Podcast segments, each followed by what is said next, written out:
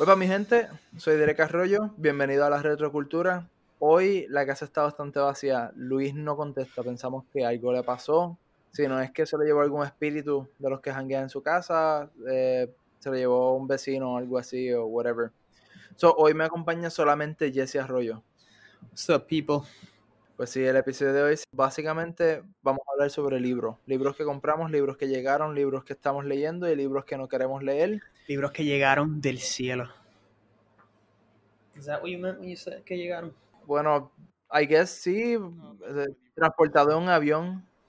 Eso es del cielo, I guess. Ah, bueno. good sky. No, pero mira, primero, primero que todo, tenemos que hablar sobre qué dice la Biblia sobre usar literatura. Exacto, sí, Para setear el structure para nosotros saber de qué estamos hablando. Ok, so yo voy a empezar diciendo por lo menos que no, no es tanto en libros, pero básicamente sí es lo mismo. Que siempre me acuerdo de Galata 1.8. Más si aún nosotros o un ángel del cielo os anunciare otro evangelio diferente del que os hemos anunciado, sea anatema. ¿Verdad? Que eso es como que pues simplemente es tú apartarte, aborrecer todo, todo aquel evangelio que no sea el evangelio que Jesús trajo. O sea, Dios, el, el evangelio que Dios dio. Y pues muchas veces eso sí puede suceder con ciertos libros que uno lea. Si es que uno no filtra el libro, perdón, el autor, si uno no filtra el autor, qué cosas dice el autor, qué cosas este, esté promoviendo, por decirlo así. Bueno, hasta ahora, ese es el verso, ¿qué verso tú tienes? Ese es el que me llega a mí a la mente cuando estamos hablando de esto. A mí lo, lo leí ahora de nuevo y es como que, ok, no recu- recuerdo uno, pero no- nunca lo encuentro cuando lo busco. Que era, que era la sabiduría de mucho, ¿cómo es sabio? algo así era. Que básicamente te dice de que vayas a los líderes y busques discernimiento y sabiduría de ellos. Que este versículo, no recuerdo exactamente lo que decía, sí sé que era alrededor de esas líneas. Y es interesante porque aunque nosotros no conozcamos a estas personas directamente, muchos de los autores de estos libros sí suelen ser como un líder para nosotros. Su sabiduría y sí, conocimiento sí, y experiencia de bendición para nosotros. Otro era Proverbios 2.6, porque Jehová da la sabiduría y de su boca viene el conocimiento y la inteligencia. Yo lo he tomado siempre como que las personas que escriben los libros, eh, la intención de por qué escribieron el libro fue por influencia del Espíritu Santo en amor a Dios y queriendo ser de bendición para nosotros, no- los hermanos de ellos. Eh. Esa sabiduría que viene a ellos, que es de bendición y, y, y de amor de parte de ellos, es- es- proviene del Señor. Y con eso dicho, hay varios libros de que nosotros podemos leer y, y sacar de ellos y pues ya, I think it could be a blessing. Por ejemplo, ahora mismo eh, estamos haciendo un disciplinado, un disci- disciplinado. Dis- Discipulado. Sí, estamos haciendo un Ah, discipulado. sí, el- lo que tú dices, el Bible Study de, de Romano, es lo que tú dices. Bueno, tenemos el Bible Study de Romanos, que es otro que ahí estamos, que estamos together studying, pero me refería más bien a pecados respetables. Oh, es un ejemplo. sí, sí. La, iglesia donde nosotros vamos, es- todos los jóvenes están haciendo ahora mismo un, un discipulado de este libro, donde no, es como un book club, pero hablando y viendo cómo podemos integrar esas cosas en nuestras vidas. Que siento que ha sido de bendición, y el autor es Jerry Bridges, Jerry Puentes, y este, hasta ahora en verdad que el libro ha tocado unos temas bien fuertes y ha sido de bendición, y, I think it's pretty legit. Y me, hace pensar en Proverbios 2.6. Ese, lo que en verdad que este libro, Pecado Respetable, aunque lo estoy cogiendo con el discipulado, yo lo que estoy haciendo es leyéndolo otra vez, desde el principio, porque yo prefiero, no sé, cuando estoy leyendo libros, este, prefiero estar a sola. Y, mano, cuando dijiste lo de, pues que es de bendición, que en verdad ha tocado puntos bien, bien importantes, estoy de acuerdo, porque ha- algo, algo que el libro ha hecho, algo que, ¿verdad? Gracias al Señor, ese, este, este hombre, Jerry, pudo haber, pudo, ¿verdad? Pudo escri- escribir esto. Este, y una de las cosas es como el que Dios te revele cosas que tú estés haciendo que tú no sabías que estabas haciendo, o pecados que tú no sabías que eran pecados. Para mí, yo, yo pienso que eso es una de las cosas que más me gusta del libro, porque ha tocado un Sí, es un buen libro. Yo lo recomiendo. Claro, este hasta ahora no- hasta ahora es funny porque cuando llegó al de orgullo, yo me acuerdo que él empieza a hablar de, de el or- orgullo en la doctrina y yo por, eh, como que no entendí lo que él dijo y ahí me di cuenta se me trepó a mí el orgullo. Y el día del discipulado yo me siento, estoy leyéndolo con los muchachos, lo que están hablando, y yo lo leo de nuevo y yo, oh, no voy a decir lo que quería decir porque estaba mal y caí en cuenta, era mi orgullo que no me permitió leer bien lo que le estaba diciendo. Ese, ¿tú, dirías, ¿Tú dirías que ese es el capítulo que más... Son como, son como 20 capítulos. yo creo, los dos capítulos que más me impact, que más se me pegaron son los dos, ah, porque el de Orgullo tiene dos páginas, dos capítulos, por lo importante que uno era como que entendiendo, si no me recuerdo, no lo leo un buen tiempo, era uno hashing out la idea del, del, del, orgullo y el otro es explicándolo eh, a profundidad. y viene ahora... El orgullo tiene un capítulo nada más. ¿No? Sí, güey, porque yo recuerdo dos. Porque Era orgullo y otra cosa. Probablemente se divide dentro del, o sea, en el dentro del capítulo se divide en dos pedazos. Pero tiene un, cada tema tiene un capítulo nada más. Da un momento. No, no todo. ¿En qué página tú estás? En el, en el contenido, lo que dice los capítulos. Loco, a mí, sinceramente, el capítulo 11, que es ese mismo el orgullo, y... ¿Cuál era la otra? Y yo creo que el poder del Espíritu Santo, hasta ahora esos dos han sido tan... hecho mano que me, me han impactado un montón esos dos. Creo que tienes razón, Jesse, porque yo no recuerdo. Ah, ahora, ahora mirando los capítulos, Ingratitud, ese fue otro. Ese, ese, yo. Loco, Ingratitud también. Sí, mano. Pero sí, este, algo que quería añadir sobre lo que dice la Biblia. Eh, bueno, no, la Biblia no lo menciona estrictamente, pero la Biblia sí menciona de que, de que la, la misma Biblia se, se, auto, se autoconfirma. Añadido a eso también Toda escritura es inspirada por Dios y útil para enseñar, para reprender, para corregir, para instruir en justicia. Sí, que esa la, ahí habla de la Biblia. Yeah, so, este, añadido a que cualquier libro que tú cojas para leer tiene que tener any of those signs. Tiene que tener escritura, tienes que estar seguro que sea bajo el correcto contexto y lo que sea que esté diciendo que sea de doctrina sana y bíblico. Este, exacto, que siga la que siga la verdad. Eso me incluso lo tengo aquí. Fi, hombre, Filipenses 4.8 habla básicamente de eso mismo. Que yo pienso que en parte esto se puede aplicar cuando uno está leyendo otro libro que dice, por lo demás, hermanos, piensen en todo lo que es verdadero, en todo lo honesto, en todo lo justo, en todo lo puro, en todo lo amable, en todo lo que es digno de alabanza. Si hay en ello alguna virtud, si hay algo que admirar, piensen en ello, o sea, en esas cosas. Entonces, si uno está leyendo un libro, ¿verdad? Que es bíblico y la persona está obviamente es bíblico, no, no se está alejando del Evangelio, de lo que dice la Biblia, pues eso es verdadero. Y es algo que uno sí puede, ¿verdad? Uno puede dedicarle tiempo a eso. Sí, full. Oye, ya, ya diciendo que establecimos bastante bien cómo la Biblia piensa sobre esto. Ahora, let's talk about books. Books, man. That's a weird way of saying it. Books. Let's talk about books man. Sí, pero en verdad, ahora mismo eh, no, no, estoy tan... pitch. Y yo te tiro el pitch mío. Ok, so ahora mismo yo estoy, yo estoy leyendo dos libros. más bien uno para empezar a leer el otro. Ambos son del mismo autor. Esto es un evangelista de los Estados Unidos, se llama Ray Comfort. Este hombre, él, él, es el, que, el creador de la serie Way of the Master, hizo un libro también basado en eso. Tiene Jesus in Red, que es, una, es un libro que solamente tiene quotes de Jesucristo y yo no recuerdo muy bien, yo creo que te explica el contexto a veces también. Tiene una Biblia de estudio que literalmente el propósito de esa Biblia es para tu poder debatir y counter, counteract argumentos antibíblicos o científicos y cosas así. Todo basado en la Biblia. El tipo es un freaking duro. Y el, la razón de por qué él hace todo esto es para evangelizar. El libro que yo me compré eh, fue este, Anyone But Me, cualquier otra persona menos, además de mí. Creo que hay chance de bien, espero que sí.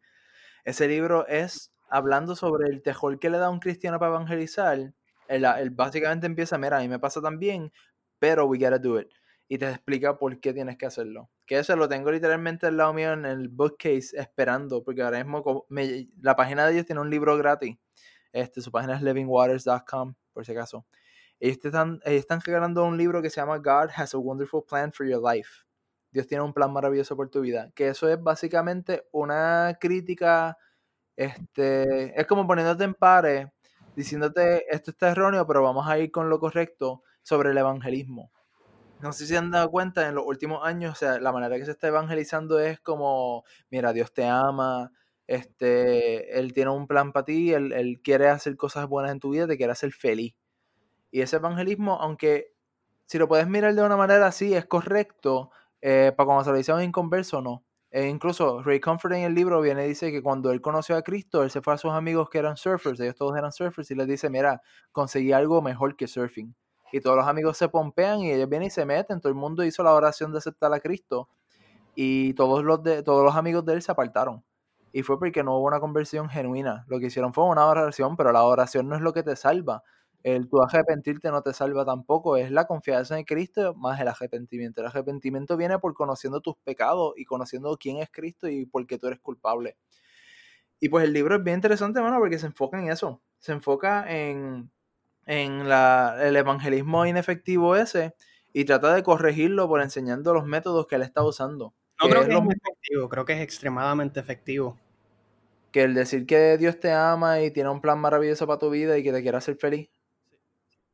O sea, es extremadamente efectivo, pero cuando lo miras a, a larga distancia, it doesn't work. Porque tú decís eso. Eso es lo que digo, que sí es efectivo. Ahora, efectivo no significa correcto. Que yo creo que eso, esa, esa, es la distinción que uno debería hacer. Porque pues, that's, that's, the point de por qué es algo tan grande. los, los, mega churches, eso es lo que están evangelizando y, y por eso mismo es que son mega churches, porque es súper efectivo. Es lo, eso se engaña a la gente. Y en términos de ese, incluso Tú que mencionaste ahorita The Way of the Master, este, que tú dijiste que hay un libro, pues, ¿verdad, gente? Yo tengo el libro. Ah, déjame decirle, público, este libro es uno, de verdad que es uno de los mejores libros que yo he leído. Este, y, y traigo el topic, hablo del libro, porque en, el, en donde estoy, lo que estoy leyendo ahora, Ray Comfort está hablando, el capítulo que estoy leyendo es exactamente de eso mismo, que es como que, que está ese, pues, ese engaño como que de que Dios, porque Dios sí te ama y Él te quiere hacer feliz. Pero no es lo mismo decir que vas a estar feliz.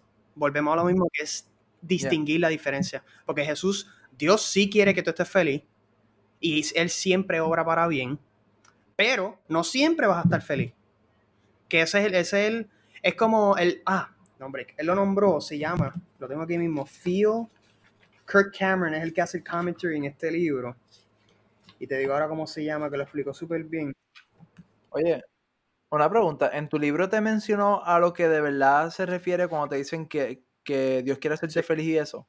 Porque en mío él fue bien, él lo explicó y fue bien enfático con explicarlo, que Dios te quiere hacer feliz y eso, pero se refiere hacia everlasting life, o sea, la eternidad. So, está hablando, no está hablando de la felicidad de ahora, está hablando de la felicidad que va a venir. Por eso, él habla, este, exactamente, que ese es el, como te digo, por ejemplo, un cristiano que no lo ve de esa forma, si lo están torturando en la cárcel, un ejemplo, va a estar, ¿verdad? Puede que esté sufriendo, que, es bien probable, hasta un cristiano que no lo vea de esa forma puede que esté en la misma situación. Pero comparándolo a Pablo, por ejemplo, Pablo era pues ese, ese hombre, él, Jesús lo cambió una cosa increíble, like 180 del cielo a la tierra, pun intended. Y pues Pablo, cuando él estuvo, cuando lo torturaron y eso, cuando él estuvo en ¿verdad? Basically que le iban a matar, él estuvo, pues él estuvo happy. Que él estuvo, pues, en parte él supo que él ganó. Porque él tenía la vida eterna, que ese es el punto. Y lo que iba a decir es que este evangelismo, este tipo de, evangelio, Kirk, Cameron, este, que básicamente es como el Robin al Batman de Ray Comfort, él es, este, él le dice felt needs evangelism, que eso es básicamente esto tú estás en una iglesia, tú tienes un mega church, right? For example, los que están escuchando, pónganse en esta, como que visualiza esto. Tú eres un pastor, tú tienes tu iglesia, sabes que hay un área, ah, sabes que hay unas personas en el público que tienen problemas económicos. Pues tú empiezas a decir, Jesús te va a dar riqueza, Jesús te va a ese vacío que tú tienes económicamente, Jesús lo va a llenar. Acepta a Jesús, entrega tu vida y Él te va a dar esto, Él te va a hacer wealthy, Él te va a hacer... Pues Felt Needs básicamente es que por eso es que es tan efectivo y tan adictivo, es porque el pastor, es, ¿verdad? Ese false preacher, por decirlo así, él te dice, simplemente él te dice palabras bonitas. Como que tienes este problema, pues Jesús lo va a coger y lo va a cambiar. Que no es que no es cierto, simplemente es que la intención con lo que lo están, de cómo lo están haciendo. O Así, eso no es convertirse. La conversión no viene de eso. Si tú quieres convertirte y tú quieres aceptar a Cristo para tú estar feliz, pues tengo que decirte que eso no es bíblico y ese no es el punto. Tú te conviertes porque tú eres pecador y sin Jesús, o sea, tú o sea, rompiste una ley. Tú lo que necesitas es, es, mercy, es la misericordia de Dios. Ese es el punto de por qué uno busca a Jesús, porque uno mismo pues ya está, pues uno está muerto. Que no es tanto como que, yo tengo problemitas aquí, deja buscar a Jesús, así no los voy a tener. Que, o sea, ese, ese es el engaño que mega churches están poniendo. Mira, para, cada puertorriqueño, para que tenga un mejor ejemplo en sus cabezas, no sé de los otros sitios, pero obligado tiene que ser igual. Imagínate Semana Santa. Tú llegas en Semana Santa a la iglesia y no hay silla. Y eso es porque mucha de la gente que están ahí, ellos pues no son, no, no conocen al Señor, van para allá por costumbres religiosas. En Puerto Rico ese es el caso. Y eso pues, eso es, es, básicamente lo mismo. Única diferencia es de que la persona que escucha ese evangelio piensa de que ha pasado una transformación, probablemente, no siempre, porque hasta hay gente que ellos hacen la oración por hacerla y no se dan cuenta que no que lo que hicieron fue una acción, pero no fue con, corazón. Eso, eso que dijiste de... ¿Qué fue lo que te dijiste? Como que es un feeling que les da, una transformación, que sienten como si fuera una transformación. Pues en el libro que estoy leyendo, Ray Comfort también habla de eso, que hay false teachers, obviamente él no menciona nombre, que hay false teachers que usan como que este, este approach, esta forma de, entrar al evangelio, pero como de motivación, como motivational speaker, y, y, como que pompea a las personas y esa emoción de felicidad, como están tan felices, están atentos y cuando están atentos, ahí es que le das la mentira.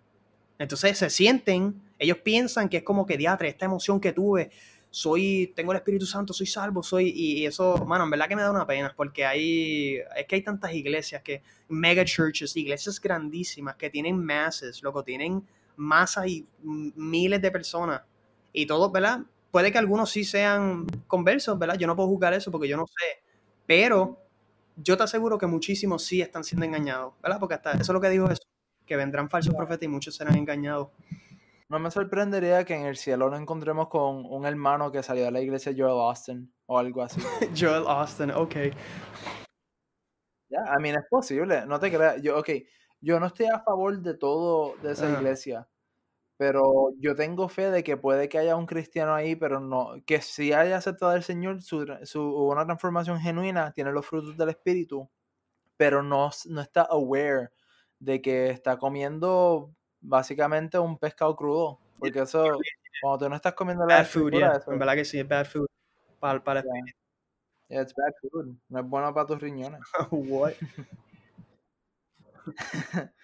Pero sí, este, es bien interesante. E, estos dos libros, todo lo de Ray Comfort, siempre o casi siempre va a tener una dirección hacia el evangelismo. El de Anyone But Me, yo estoy loco para leerlo. Ya yo voy por página cincuenta y pico en este de God Has a Wonderful Plan. Y en verdad que me, me está haciendo pensar mucho en, en este, porque en, qué me pasa a mí, que está en mi corazón, que no me lleva a mí a, evangelizar sin mm. temor. Y, el, aquel, yo sé que aquel me va a atacar directamente. Va a ser un ataque, un Te ataque directo. instantly. Por lo menos. Me va a sentir, me va a sentir, me sentir ofendido. Este libro, loco, Way of the Master, que voy a hablar de, esto es lo último que digo de este libro. Si eres un cristiano, y estás vivo y estás respirando, tienes, de verdad que yo, yo sí recomiendo que todo cristiano debe leer este libro. Que en la parte de atrás, yo te lo había dicho, este, Derek, que en la parte de atrás hay un señor, te voy a ser honesto, no sé muy bien quién es, Ron Began, se llama, es de Florida. Y, hmm. este, él dice que él tiene, ok, porque, ¿cómo es Spurgeon? ¿Cuál es el nombre de Spurgeon? Pues sí, Spurgeon, este, Chris, ¿cómo es que se llama? Se me olvidó el primer nombre de Spurgeon. Charles. Charles. Charles Spurgeon. Pues, este, ¿verdad? Si eres cristiano y no sabes quién es Charles Spurgeon, sí, vamos a decirle, fue uno, uno de los mejores pastores que hubo en la historia de, pues, dentro del, del cristianismo. Este, él era este, protestante bautista, pero ese pastor, eh, obviamente, él es súper bueno, vamos a dejarlo ahí, simplemente es un súper buen pastor. Y él tiene un libro, que es un libro que se llama Soul Winner, que ese básicamente es el libro de, de Spurgeon para evangelizar cómo evangelizar, cómo debería ser, cómo deberían ver esto. Ray Comfort, sin embargo, él aprendió muchísimo de Spurgeon, no sé si directamente, pero sí habla mucho de Spurgeon. Y muchas cosas que aprende Ray Comfort, él lo dice, que son cosas que el, gran Spurgeon dijo. Y este libro, mucha gente dice, déjame decir rápido lo que dice esto, que es que este, este, señor dice que The Way of the Master lo considera. Ok, The Way of the Master, que es el libro que yo tengo, es el libro de evangelizar, pero de Ray Comfort. El de Soul Winner es el libro de evangelizar, pero de Spurgeon. Este señor dice que The Way of the Master, el de Ray Comfort, lo considera aún mejor que el de Spurgeon por las cosas que dice. Que, y por eso es que se lo recomiendo a todo cristiano. Que by the way, yo, yo te aseguro, Ray Comfort cuando leyó ese artículo, ese comentario, eh, he slapped it on the book y dijo, yes, yes, please and thank you. Porque Ray Comfort es un super fan de, de Spurgeon. Incluso, sí, bueno. este, la manera que evangeliza Ray Comfort, él lo aprendió por, por Charles. Si no mal recuerdo. Muchas, cosas, por eso muchas cosas las aprendió de, de, de, de Spurgeon. Ajá. Que, by the way, para terminar la de estos libros aquí, la manera en que evangeliza Charles Spurgeon y Ray Comfort era por medio de los diez mandamientos. Eh, te preguntaban, este, ¿has mentido alguna vez en tu vida? Sí, ok, ¿has alguna vez robado? Ok, ¿has alguna vez hecho esto? Pues mira, no te estoy jugando, pero basado en lo que tú me has dicho, to your own ignition, tú has sido un pillo, un fornicador, un esto o lo otro, en el Judgment Day Dios te va a juzgar por los diez mandamientos. Y básicamente es así, es, bien fuerte porque te, da la ley primero y después viene y te da la gracia. que incluso así mismo, así mismo hace Jesucristo en la Biblia. muchas, veces, ajá, muchas veces viene y Jesucristo primero te, te, te contestaba la carne y después iba para la gracia, te explicaba, te daba una revelación o algo así de quién él era. en Romanos 4 es que que eso fue lo que tú me dijiste, que yo no sabía eso, que en Romanos 4 es que dice que la ley trae la ira. Que por eso es que usualmente cuando traes, o sea, la ley está escrita en el corazón de cada hombre. Y para colmo, cuando tú das la ley, esa es la palabra, la palabra es Espíritu Santo y el Espíritu Santo es quien inquieta. Cuando tú le dices la ley a la persona, crea o no crea, rechace o acepte lo que sea. Cuando tú le traes la ley, eso siempre tiene una reacción en la persona y es por eso mismo. Porque es como que puede que se ofendan, puede que te griten, puede que realicen que es verdad, puede que se asusten, puede que, lo he visto, puede que hasta lloren, lo he visto en algunos videos de Rick Comforting, ¿verdad? Bien impacting. Pero, pero sí, mano, yo pienso que es una forma bien efectiva. Y, ¿verdad? Moving rápido a un libro, otro libro que también estoy leyendo, que me encanta un montón, es de Frank Turek, que él es un... Actually, hombre, él es apologista, es un apologista cristiano y el libro se llama I don't have enough faith to be an No tengo demasiada fe como para ser un ateo. Este libro también es uno que consideran a todo cristiano. Vuelvo y repito, si eres un cristiano y tus pulmones están funcionando y estás vivo, compra este libro porque básicamente este libro es como es evidencia para el cristianismo en general. El libro toca sobre la evolución, toca sobre la evidencia para la resurrección de Jesús, toca el tema de por qué el evangelio es cierto, o sea, las escrituras, cómo podemos Saber que es cierto. Habla sobre lo que es la verdad en sí. Tú sabes que ahora, lamentablemente está ese New Age, ¿verdad? Este, esa, en español, New Age, este... Anyways, New Age, que ahora la, mentalidad es que la verdad es subjetiva. Tu verdad es tu verdad y la mía es la mía. Y él lo que hace aquí, hecho él, él desintegra esa, esa idea de que es subjetiva. Bueno, el libro está brutal. Toca todos los puntos del cristianismo con evidencia, con referencia y lo hace súper bien. En verdad el libro está tremendo. Se llama I Don't Have Enough Faith to Be an Atheist y está como a, como a 10 pesos, creo. En verdad vale la pena comprarlo. Yo creo que lo voy a comprar, by the way. Yo tengo aquí, yo tengo un par de libros, mano. Hay algunos que no he leído por vacancia, pero hay otros que sí. Por ejemplo, tengo este, este, Is God Calling Me, by Jeff Lorg yo, esto, este libro lo tenía un amigo mío de la iglesia. Él lo estaba botando, estaba lleno de agua. Yo lo cogí y dije, mira, I can use this. Y yo lo, yo lo sequé, yo lo, yo lo metí en el sol ahí, lo dejé secándose. Y it's a good book. Básicamente habla sobre el llamado y te explica diferentes tipos de llamado y cómo Dios hace esos llamados. Es un short book, este, no creo que tiene muchas páginas. Este tenía, yo creo que 120 páginas o algo así. No, mira, menos, yo creo que tiene 112. 115 es un libro bastante pequeño. Tengo otro, este Habits of Grace, que este básicamente habla sobre las cosas que nosotros hacemos like Christians. Y este no recuerdo muy bien. Lo leí hace tiempo atrás, pero yo sí sé que era bueno. Este fue escrito por David Mathis. Forward by John Piper. Que by the way, si no conoce a John Piper, él es ese hombre, si no mal recuerdo, ese hombre hizo, hizo un estudio bíblico del libro de Romanos y le tomó como mitad de su vida. No sé. crazy, loco. Sí, mano. O sea, es un estudio bíblico que él hizo de Romans. ¿Qué fue lo que?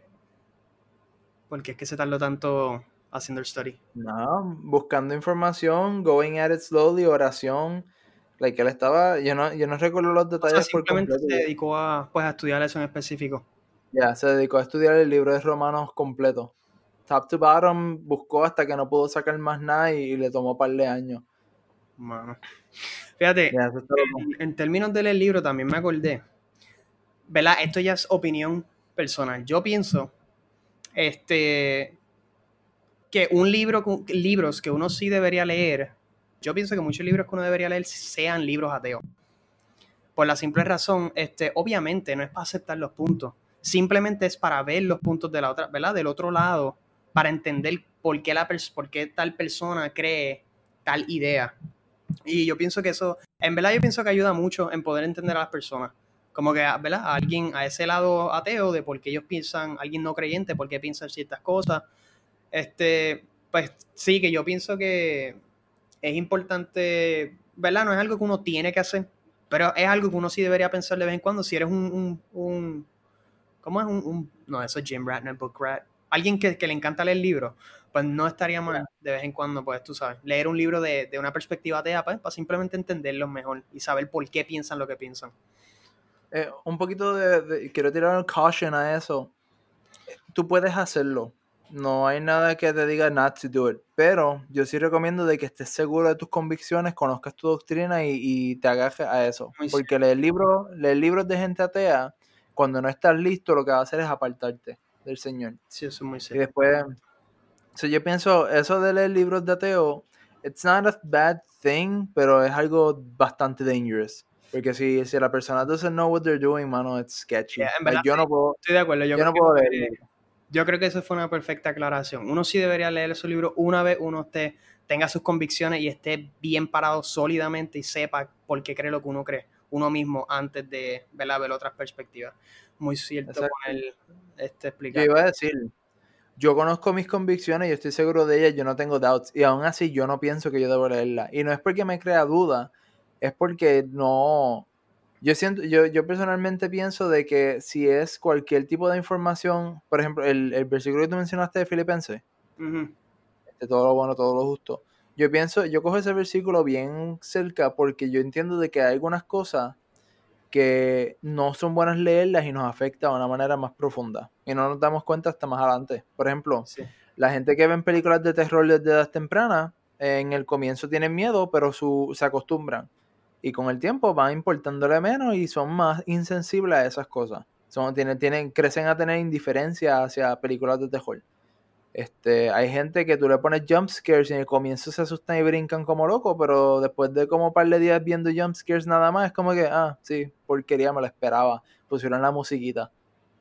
Sí, que no reaccionar como estaban reaccionando.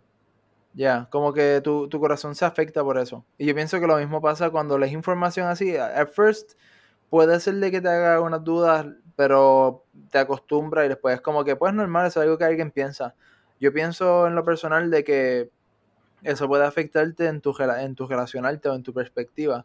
Este, yo conozco a un muchacho que él, él era un ateo antes de aceptar al Señor, aceptar al Señor y fue un crecimiento bien brutal espiritual pero como que más adelante él empezó a actuar un poquito frío en su, en su manera de actuar con gente y eso, y se notaba de que eso era parte del atheism.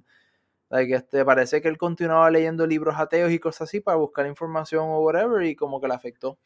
Like, tú, veas, tú veas que había algo diferente en él con eso, a cuanto a eso. Sí que le seguía trayendo pensamientos. Pues gente, ya saben, no me escuchen a mí, escuchen a Derek. Bueno, escuchen esto que voy a decir. Pienso que... No, no lo escuchen. Por lo menos en Ahora, en términos de qué uno no debería leer, yo ahí sí, yo ahí sí pienso que este. ¿Cómo, lo digo? El. Pues obviamente pastores. Es que no quiero mencionar el nombre. Pues falso. False preachers que, te, que, pues, que escriban libros. Obviamente, esos son ya doctrinas que uno no debería, debería leer. O gente. no, está mal en decir, no está mal en decir los nombres de algunos que conozcamos. Por ejemplo, este Joel Austin. Joe Austin nosotros sabemos que es un false preacher por el hecho de que su iglesia está bien enfocada en la prosperidad. Y la prosperidad en sí no es mala, pero cuando tú buscas prosperidad sobre Cristo, ahí está mal. En la iglesia de Joe Austin, ellos, si no mal recuerdo, ellos estaban así. Exacto. Por ejemplo, los libros de Joe Austin, Austin, Austin, Augustine, I don't know. no sé, pero ¿saben de quién hablo? Pues Joel, J.O., lo voy a decir J.O., pues él, este, exacto, un libro de él yo no lo leyera. Porque yo sé, y no tiene nada que ver con, con perder las convicciones de uno, simplemente es el que no vaya, no es tanto dudar, sino confundir.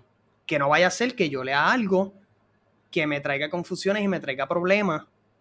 Este, pues porque obviamente no todo el mundo, este, pues cierta gente recibe información de ciertas formas y pues a, alguna gente puede que le afecte mucho, a otra gente puede que le afecte mal, pero si simplemente otro evangelio, como dice Galata 1.8, simplemente recházalo, ignóralo y aborrécelo. Ya. Algo que yo quería mencionar de eso, también hay casos raros, y, voy a dar estos dos libros que yo sé que son buenos, pero voy a explicarle el caso. Eh, hay libros que son para mejorar tu vida espiritual, para mejor, mejorar, ayudarte a mejorarla y a, a crecer espiritualmente, que están en la área gris donde pueden caer un self-help book. Por ejemplo, yo tengo este libro, Cuando la gente son más grande que Dios, o mejor dicho, Cuando la gente son grande y Dios es pequeño, sorry, que se fue escrito por Edward T. Welch. En nuestra iglesia ellos, ellos dicen este libro es bueno y lo han usado para discipulados para cuando tienes temor al hombre. Que si no sabes, temor al hombre es cuando la mm. gente tiene un puesto tan alto que tú les temes a ellos y, no, y desobedece a Dios por evitar que les caiga mal a ellos. básicamente, eso es, aquí poniendo un paréntesis rápido, básicamente es, eso es ponerle autoridad al hombre más que a Dios. Eso Exacto. Súper corta eso. Thank you for explaining it. Pues ese libro, este libro, When People Are Big and God is Small, ese libro es bueno. Super good. Loco. Le voy a repetir entero en, en español, pero... Okay, sí, y el otro libro el otro libro, este, yo estaba viendo un podcast cristiano de The Village Church y uno, no me acuerdo si fue JT English o uno de los otros cast members del podcast, pero este, ellos recomendaron este libro, este Who God Says You Are, quién Dios dice que tú eres, que este libro se enfoca en la perspectiva que Dios tiene de ti como una persona y un seguidor de él. es un buen libro, es básicamente sobre la identidad. Y es porque el tema de la identidad tuya de quién tú piensas que eres y cómo tú te percibes está bien atado hacia el temor al hombre. Y este libro es bueno, yo lo leí, me gustó, pero el hecho que tiene este libro es que yo me di cuenta a, medio del camino de que es muy self-help.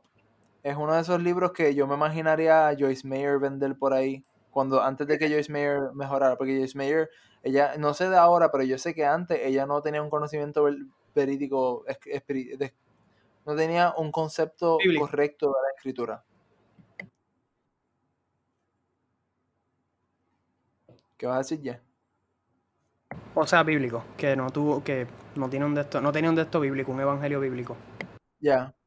Yo me, si me acuerdo bien, ella estaba, que era lo que ella, ella dijo una vez algo bien al garete sobre Jesucristo, que era like um que era, yo sé que era bien fuerte que yo, yo estaba viendo un video que estaban hablando de eso porque ella como que tuvo un, re, un reappearance, como que empezó a caer de nuevo en televisión y qué sé yo, y empezó a llamar la atención a la gente. Y básicamente ella empezó a hablar de, de algo que Dios hizo en su vida, que era como que bien, I don't know, es a weird story. El punto es de que ella, she made a book que era bien self-help y parecía un, libro de Oprah Winfrey. Yeah, yo sé que ella ha dicho, por lo menos de las cosas que más este, de las cosas que más friki ella ha dicho, que son antibíblicas, es que llegó un punto en el que Jesús paró ser hijo de Dios. Y obviamente ella, she preached that, todavía she preaches, bueno, no sé si she preaches it, she probably does, este, pero no voy a asumir. Pero sí llegó un punto en que, que ¿verdad? la, the reasons de por qué la consideraban, por qué la consideran un false teacher, pues una de las razones era esa. Que Jesús, este, pues cuando Jesús vivió, hubo un punto en que paró ser hijo de Dios. Sí, y eso yo me acuerdo de eso. Y eh, recordé ahora, ella también decía, ella como que le daba más detalle a partes que no eran muy detalladas. Por ejemplo, si vamos a hablar sobre Jesucristo sacando demonios, ella viene y dice, ok, pues pasó esto, pero también eh, los demonios estaban peleando con Jesús, hicieron esto, y ella te da una película. Que eso pues, eso es un storyteller thing, es como que dándote detalles para invest you emotional de la historia. Pero cuando viene a la escritura, eso no, eso no es una cosa que tú tienes para hacer es como que that's very dangerous porque estás añadiéndole a las escrituras.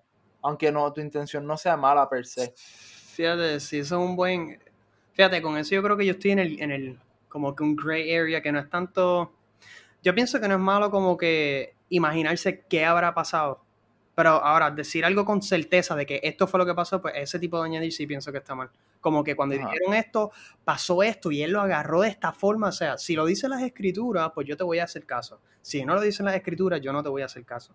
Porque si es como, no, fíjate, yo pienso, ¿verdad? No sé qué pasó, puede que haya hecho esto, lo más seguro le dijo, déjame. Pues ahí lo entiendo, que es como uno simplemente, like, trying to imagine qué fue lo que habrá, lo que habrá pasado. Yeah, yo estoy cool cuando dicen, mira, yo me puedo imaginar esto pasando y esto lo otro. Eso es como, que ya, yo me puedo imaginar cosas así también. Sí, exacto. Pero no lo estoy diciendo con certeza, no es como que Jesucristo viene y sacó sus manos y empujó las rocas y ahí resucitó el sí, algo, algo, inconcreto. Ajá, como que empiezan a darle detalles y flourishing, si empieza a hablar y después viene, la luz llegó y se, su cuerpo fue glorificado y pasó esto. Que dan mucho detalle para cosas que no habían, eso no, no sé, para mí eso es un poquito peligroso. Pero ya. Este, ¿Algo más para añadir, Jesse? Este. Mm, yo creo que eso es todo. Ok, pues mi gente. I am glad to... Estoy bien americano hoy. Estoy feliz de decir ya, este es el final del episodio. Fue divertido, me gustó hablar del libro. Este, me recordó de que tengo como cinco libros que no, no he leído y otros que he olvidado. So, yeah, vamos a dejarlo aquí del podcast pueden escucharlo en anchor.fm slash retrocultura, en Breaker, Google Podcast, Pocket Cast y Spotify. Ah, y también no olviden, síganos por favor en Instagram y Facebook, por ahí puedes contactarnos. Nosotros hablamos bastante en Instagram y ahí posteamos la foto. Espero que les haya gustado para la próxima nos hablamos después. Sí, ya. Cuídense. Bye bye,